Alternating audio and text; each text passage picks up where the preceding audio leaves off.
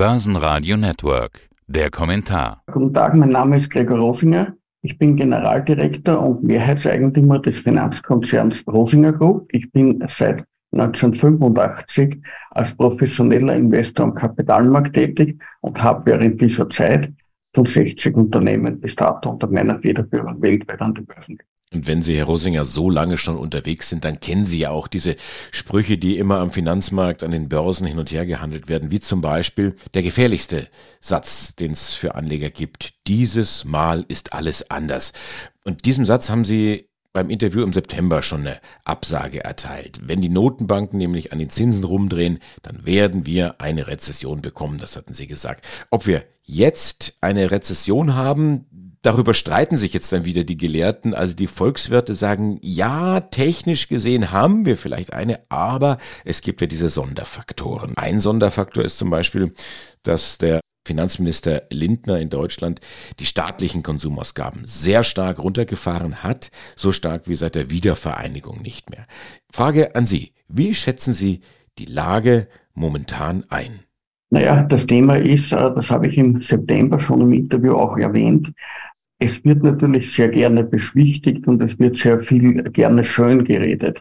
Und wenn zwei Quartale hintereinander die Wirtschaft schrumpft und man von einer sogenannten technischen Rezession spricht, eine technische Rezession ist auch eine Rezession. Das ist ungefähr so nach dem Motto, wie vom Überbegriff, wenn eine Frau sagt, ich bin schwanger und die andere sagt, aber ich bin nur im dritten Monat schwanger. Aber beide sind schwanger und in dem Fall sind wir in einer Rezession, wenngleich es momentan aus zeitlichen Gründen noch eine technische Rezession ist.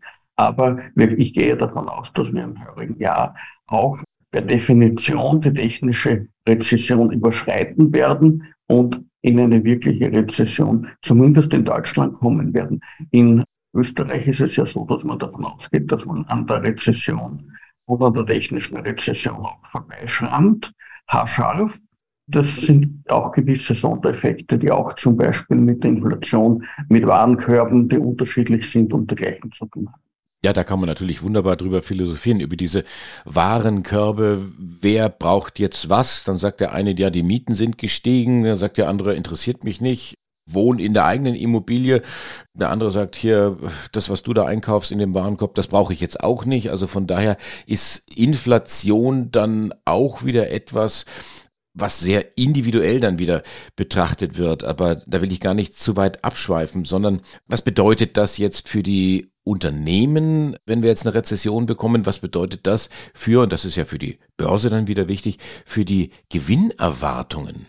Naja, das Thema ist natürlich, dass wenn wir jetzt in eine Rezession kommen, dann wird das, das habe ich auch im vorigen Interview, das wir gemacht haben, erwähnt und auch zwischenzeitlich im Interview mit Herrn Eindrich erwähnt, man wird in dem Fall nicht alles über den Kamm scheren können, sondern man wird selektiv unterschiedlich nach Branchen und sogar in der Branche unterschiedlich auf die Wettbewerbsfähigkeit der Unternehmen, nämlich äh, wie up-to-date sind deren Produkte und Leistungsangebote, unterschiedliche Auswirkungen haben. Es wird auch in dieser Phase Unternehmen geben, die sich gut oder besser entwickeln, als man es erwarten würde, also den Markt outperformen und die Tendenz in der jeweiligen Branche outperformen. Und es wird natürlich auch viele geben, die quasi mit Markttendenz mitschwimmen. Das heißt, dort werden die Gewinne natürlich entsprechend weniger werden. Und es wird auch solche geben, die total abstürzen. Das hängt natürlich auch immer sehr stark mit dem Verschuldungsgrad ab. Wir müssen ja davon ausgehen, dass auch wenn wir jetzt eine technische Rezession in Deutschland oder eben in eine Rezession kommen, dass nach wie vor die Inflation hoch ist. Sie haben richtigerweise gesagt, Inflation ist so eine Sache. Ich habe vorhin die unterschiedlichen Warenkörbe erwähnt. Ja, das ist in Nuancen so, dass das natürlich bestimmte kleinere Auswirkungen haben kann, einige Zehntelprozente, vielleicht auch mal ein Prozent. Aber wenn wir hier von Inflationsraten im mittleren einstelligen oder höheren einstelligen Bereich teilweise noch sprechen, dann ist das nicht mit Warenkörben zu erklären, sondern ist eindeutig eine inflationäre Tendenz da. Es ist so, dass die Zinserhöhungen schon Wirkung gezeigt haben. Die Inflation geht überall zurück, aber sie geht natürlich nicht so schnell zurück, wie man sich das Ganze wünschen würde.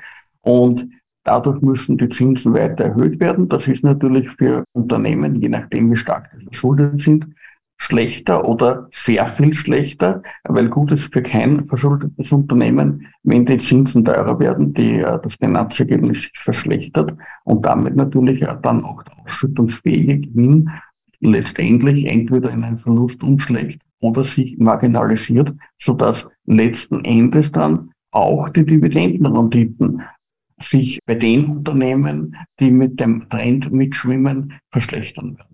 Wie sind denn da Ihre Projektionen? Ich hatte die Woche gesprochen mit einem Vorberater aus Tirol und der hat da relativ krass formuliert. Er sagt, die Inflation wird zurückkommen und zwar drastisch zurückkommen im Jahr 2024. Letztendlich liegt das auch an einer massiven, wie erwartet, Verteuerung der Rohstoffpreise. Wie geht's denn Ihrer Meinung nach weiter in Europa mit Zinsen, mit der Konjunktur? Naja, grundsätzlich ist das Thema, dass wir noch weit weg sind in Europa von dem Inflationsziel, das mit zwei Prozent definiert ist. Und durch dieses weite Entferntsein ist es natürlich so, dass man die Zinsen stärker erhöhen müsste. Auf der einen Seite ist es so, dass man natürlich befürchtet, die Konjunktur abzuwürgen. Man hat auch natürlich das Problem mit dem Immobilien, Eigenheimbesitzern, mit den Häuselbauern, dass viele davon, die nicht auf Festzinssätze umgestellt haben, natürlich jetzt in Probleme kommen. Auf der anderen Seite bleibt die Inflation hoch und kommt langsam zurück weil wir in dem Fall jetzt nicht eine Inflation haben, die rein durch eine Lohnspirale ausgelöst worden ist, sondern wir haben tatsächlich eine nachfragegetriebene Inflation. Und diese nachfragegetriebene Inflation ist natürlich ein Sondereffekt, wie sie nur selten vorkommt. Ja, man hat natürlich alle 100 Jahre einmal eine Pandemie. Wir kommen jetzt gerade aus der Pandemie. China hat damals harte Lockdowns verhängt. Es ist zum Zusammenbruch oder zur Verzögerung in vielen Lieferketten gekommen. Viele Produkte konnten nicht rechtzeitig hergestellt werden. Das hat zu einer Verteuerung von den Halbfertigzeugen beziehungsweise den Rohstoffen dann natürlich auch geführt und in der Folge dann zu den, von den Endprodukten. Und das ist somit als Inflation am Markt angekommen. Das kommt jetzt auch langsam wieder zurück. Auf der anderen Seite ist natürlich durch diese ganze Förderung und Überförderung mit der Gießkanne durch die Staaten während der Inflation, während der Corona-Pandemie äh, Inflation implementiert worden, weil man ja rechnen musste, dass dieses Geld irgendwann einmal, wenn wieder Produkte verstärkt und schnell auf die Märkte kommen, auch ausgegeben werden wird. Das hat scheinbar keiner von den Politikern in dieser Dimension und in dieser Auswirkungsdimension bedacht. Und jetzt ist natürlich genau das passiert. Das Geld, das mit der Gießkanne verteilt worden ist, vieles davon Überförderung, was nicht gebraucht wurde, dringt jetzt in die Märkte ein und befeuert die Preise den Produkten. Auf der anderen Seite ist es natürlich auch so, wir hatten Lockdowns über einen Zeitraum von rund zwei Jahren, immer wieder, mal strenger, mal weniger streng der Reiseverkehr, die Urlaube, das ist mehr oder weniger zum Erliegen gekommen oder zumindest sehr stark zurückgefahren. Jetzt ist natürlich das Thema, dass diese Urlaubsbudgets beim Otto Normalverbraucher auch noch auf der hohen Kante liegen und er hat einfach Lust, mehr Urlaub zu machen. Und dann macht er eben einmal mehr Urlaub pro Jahr oder vielleicht zwei Wochenenden mehr Urlaub pro Jahr als normal. Auch das befeuert natürlich die Nachfrage, insbesondere dann im Tourismus, Gastronomie, Hotellerie. Und das hängt dann natürlich auch davon ab, wie stark das jeweils im Warenkorb drinnen ist. In Österreich ist Tourismus und Gastronomie zum Beispiel stärker im Warenkorb berücksichtigt als in Deutschland. Und das ist der Grund, warum wir in Österreich auch eine etwas höhere Inflationsrate haben als in Deutschland, weil eben genau diese Produkte, die stark nachgefragt werden, nämlich Tourismusdienstleistungen, Gastronomie, Konsum und dergleichen, ja einfach stärker durchschlagen. Also im Endeffekt ist es so, die Inflation werden wir nicht alleine durch Zinserhöhungen wegbekommen, weil sie momentan eine nachfragegetriebene Inflation ist.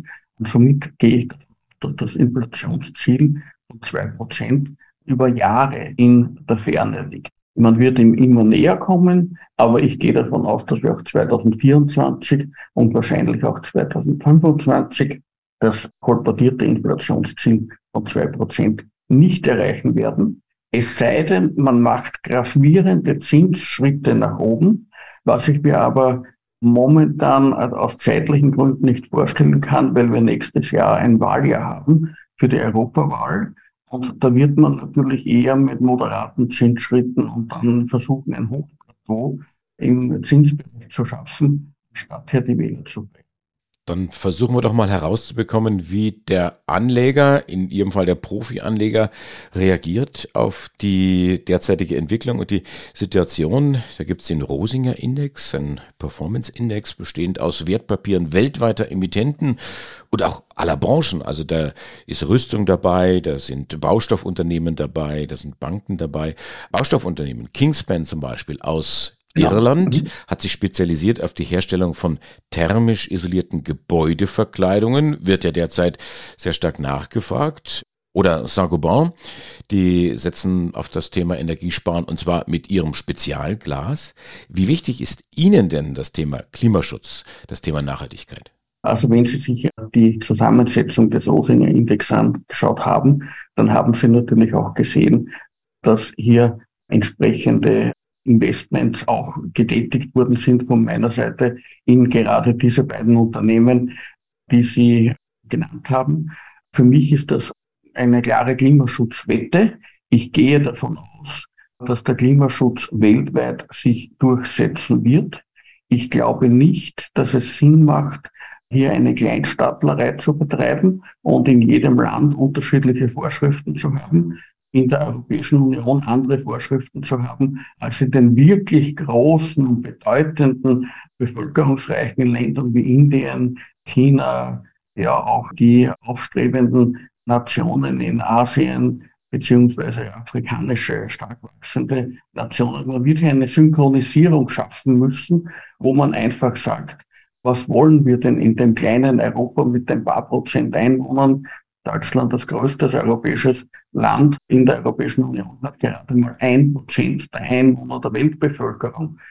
Naja, natürlich wäre es vermessen, auch wenn es derzeit versucht wird von NGOs und auch von Politikern, dass hier Deutschland versucht, anderen Ländern die Route ins Fenster zu stellen und sagen, wir sind 2040 klimaneutral, wir sind 2050 klimaneutral. Das kann man sich in Wirklichkeit in einer demokratischen Weltordnung, wenn man jetzt davon ausgeht und die gesamte Weltbevölkerung wie eine demokratische Bevölkerung betrachtet und sagt, man hat hier entsprechende Mehrheiten und die Mehrheit lebt in Ländern, die sagt, ja, Klimaschutz, ja, wie in Indien, aber 2060 oder 2070 und da kann man nicht mit einem Prozent der Weltbevölkerung kommen und dann womöglich sagen, ich bin gut, weil in 2040 streben wir die Klimaneutralität an und du bist in Indien und bist ein Umweltschwein, weil du das erst in 2070 anstrebst. Das ist tiefster Kolonialismus, das ist ein nationalistisches Gedankengut. Da sollte man natürlich bei weitem darüber hinweg sein. Also dadurch bin ich natürlich hier in dem Fall für eine Betrachtung der Weltgemeinschaft, dass man sagt, die Weltgemeinschaft besteht aus acht Milliarden Menschen. Die Mehrzahl der Menschen möchte klimaneutral 2060, 2070 sein. Also synchronisiert man weltweit diese Ziele. Da müssen halt manche auch ein bisschen bremsen. Ja? Aber im Endeffekt geht es so wie beim berühmten Wolfsrudel, wo ja auch das Wolfsrudel keinen zurücklässt, sondern man richtet sich nach dem Schwächsten im Gehtempo und setzt dann dieses Tempo um und dafür sorgt der Leitwolf. Und wenn Deutschland die Wirtschaftslokomotive ist, beziehungsweise auch eine führende Rolle in der Europäischen Union haben muss, dann müsste natürlich die deutsche Bundesregierung jetzt sagen, ja, wir anerkennen, dass wir nur ein Prozent der Weltbevölkerung haben. Die großen bevölkerungsreichen Staaten, die in Wirklichkeit in einer Weltbevölkerungsdemokratie das Sagen haben oder hätten, bestimmen 2060, 2070, ja, dann machen wir auch diesen Zeitplan und es spricht ja nichts dagegen, dass der eine oder andere sich freiwillig sein Elektroauto kauft, aber wir schreiben von den Gesetzen das Ganze so vor, dass man hier synchron geht, weil nur wenn man synchron geht weltweit, wird man Ungleichgewichte ausschalten. Und Ungleichgewichte sind natürlich immer ein großes Problem. Wenn einer ein Frontrunning macht, auf die anderen mit den Fingern zeigt und sagt, du Umweltschwein und dann passiert das eine oder andere in der Zusammenarbeit mit protektionistischen Maßnahmen und dergleichen, dann ist man sehr schnell dann auch in wirklich schweren Auseinandersetzungen, die bis zu bewaffneten Konflikten führen. Und wir möchten ja, und das war ja auch das Projekt der Europäischen Union, wir möchten ja den Frieden sichern, ja. Und wir wollen nicht, dass Klimaschutz im Endeffekt dann dazu beiträgt, dass Kriege aufbrechen. Also Friedenssicherung ist das erste Gebot. Das ist das Wichtigste. Und da muss man sich halt einfach als bevölkerungsarmes Land bezogen auf die Weltbevölkerung, weil es ohnehin ohne jede Relevanz in Wirklichkeit ist, zurücknehmen und sich an die anpassen, die de facto wirklich die weltweite Bevölkerungsmehrheit stellen. Friedenssicherung, ist das der Grund, warum da im Index auch Rüstungsunternehmen dabei sind? Zweitgrößte Position Leonardo, also größter Rüstungskonzern Italien, Northrop Grumman, Lockheed Martin sind dabei. Wie passt das jetzt zusammen zu diesem ja, nachhaltigen Ansatz? Rüstung ist nachhaltig. Und zwar für mich ist die Rüstungsindustrie die nachhaltigste Industrie überhaupt. Warum? Wenn wir uns die ESG-Kriterien anschauen, dann haben wir da drinnen Environmental, Social, Governance. Environmental haben wir natürlich drinnen mit Kingspan, mit Saint-Gobain und dergleichen. Also das sind eindeutig nachhaltige, die umweltfördernde Industrien, Klimaschutzindustrien. Die Bereiche Social unsere Gesellschaft und Governance, unser Zusammenleben in einer transparenten, nicht korrupten, demokratischen Gesellschaft nach den westlichen Werten unter Einbeziehung der Menschenrechte und dergleichen. Das können wir nur dann haben, wenn wir westliche Demokratien in der Lage sind, zu verhindern, dass irgendein anderer Autokrat, Diktator oder was auch immer Appetit bekommt, sich die westlichen Länder einzuverleiben weil dann ist es nämlich sehr schnell aus mit unserer freien Kultur und mit unseren freien Werten.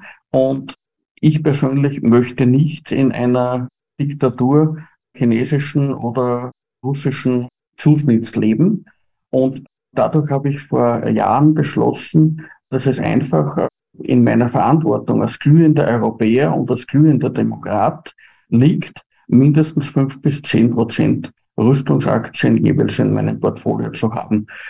Das setze ich diesbezüglich um. Leonardo ist, wie Sie richtigerweise gesagt haben, meine zweitgrößte Position. Leonardo ist ein europäischer Hersteller. Ich habe hier natürlich auch die europäischen bevorzugt, aber natürlich auch Northrop beziehungsweise eben Lockheed Martin als transatlantisch Verbündete der westlichen Wertegemeinschaft auch mit berücksichtigt. Das sind aber mehr oder weniger Depotbeiwischungen, die natürlich deutlich kleiner sind, auch vom äh, investierten Kapital. Eine Schlussfrage mit der Bitte vielleicht um eine kurze Antwort. Sie ist fast schon philosophisch, also die Frage, welcher Plan, Herr Rosinger, oder welcher Zeitplan ist denn vielleicht der beste Kompromiss zwischen den Themen, die Sie jetzt angesprochen haben? Also wirtschaftlicher Wohlstand, den es zu bewahren gilt. Klimaschutz, auch da müssen wir voranschreiten und letztendlich der Frieden in der Welt. Naja, Sie haben richtigerweise drei wesentliche Begriffe in einem Satz verwendet. Das gefällt mir, weil sie nämlich tatsächlich zusammenhängen auch wenn das vielen nicht so bewusst ist. Der wirtschaftliche Wohlstand ist natürlich ein Garant für den innerstaatlichen Frieden. Das Wohlstandsversprechen, dass es der jeweiligen Nachfolgegeneration besser gehen wird als der vorgehenden Generation, hat zu Prosperität, zu Frieden geführt. Wir haben keine Revolutionen erlebt in Westeuropa in den letzten Jahrzehnten. Wir haben Frieden gehabt, wir haben keine Bürgerkriege gehabt in Westeuropa seit dem Zweiten Weltkrieg. Das heißt, dieses Wohlstandsversprechen und diese Aussicht, dass es immer besser werden wird, diese wirtschaftliche Prosperität, hat zu innerstaatlicher Stabilität geführt. Innerstaatliche Stabilität ist sehr wichtig, weil wenn es innerstaatlich zu Aufruhren kommt und Tendenzen, Bürgerkriege, Abspaltungstendenzen von Provinzen oder was auch immer, dann sind immer sehr schnell außerstaatliche Mächte da, die den großen Freund äh, von außen darstellen und im Endeffekt hat man dann sehr schnell auch einen Stellvertreterkrieg. Sowas ist gefährlich für den gesamten Weltfrieden, weil sich daraus dann auch geopolitische Konflikte oder im Worst Case ein dritter Weltkrieg entwickeln könnte. Das heißt, somit ist es wichtig, dass die wirtschaftliche Prosperität vorhanden ist und vorhanden bleibt, dass der Klimaschutz in einem Tempo gemacht wird, dass er niemanden überfordert, so dass alle dieses Tempo entsprechend mitgehen können und hier entsprechend äh, Frieden in den Staaten und auch in den, ich nenne es jetzt einmal zivilisierten Regionen der Welt weiter herrscht. Wenn man das nicht machen würde, wenn man hier im Klimaschutz jemand überfordern würde, dann würden sich diese Ungleichgewichte bilden und dann wäre natürlich hier das große Risiko, dass es zu Protesten, zu Revolutionen, zu Abspaltungstendenzen, was auch immer, zu Extremismus, auch in der Politik. Es könnten extremistische Parteien ja, an die Macht kommen, es könnten extremistische Politiker, von denen wir heute noch gar nicht wissen, dass es die Person überhaupt gibt, aufstehen und wieder extremistische Staaten errichten. All das wollen wir nicht. Also der Klimaschutz muss sich hier wirklich nach der Decke strecken. Ja, zu Klimaschutz, aber in einem Tempo, wie er die wirtschaftliche Prosperität nicht abwürgt und wie er niemanden zurücklässt, so dass jeder das Ganze wirklich auch innerhalb der wirtschaftlichen Prosperität leben kann. Und ich habe vorhin erwähnt, dass die großen bevölkerungsreichen Staaten, wie zum Beispiel Indien, aktuell das bevölkerungsreichste Land der Welt, einen Zeitplan haben mit Klimaneutralität von 2060 bis 2070. Wenn ein so großer Staat diesen Zeitplan anstrebt und auch die anderen Staaten, die die Mehrheit der Weltbevölkerung stellen, diesen Zeitplan anstreben, dann sollte man sich als kleines Land nicht so wichtig nehmen und einfach sagen, ich synchronisiere das mit den Großen, wir machen alle denselben Zeitplan, dann habe ich keine Ungleichgewichte, dann lasse ich niemand zurück und habe gleichzeitig zum Klimaschutz, der gelebt wird, Friedenssicherung auch betrieben. Weil in Wirklichkeit ist es ja so, dass die Auswirkung einer Klimaschutzmaßnahme, wenn das Indien oder China macht, natürlich ein Vielfaches von Auswirkungen ist, wenn das das kleine Deutschland oder was noch viel kleinere Österreich ja, oder, oder Schweiz oder gar Liechtenstein. Also wir haben ein, in Europa eine ganze Menge von Zwergstaaten, relativ gesehen bezogen auf die große Weltgemeinschaft. Da haben wir jetzt viele Themen zusammengefasst in diesem Interview. Ich bedanke mich sehr herzlich, Gregor Rosinger. Schöne Grüße nach Österreich. Ja, danke, schöne Grüße an alle Hörer. Börsenradio Network AG. Das Börsenradio. Hat Ihnen dieser Podcast der Wiener Börse gefallen? Dann lassen Sie es uns doch wissen und bewerten Sie unseren Podcast mit vollen fünf Sternen. Vielen Dank und bis zum nächsten Podcast. Alles rund um Börse.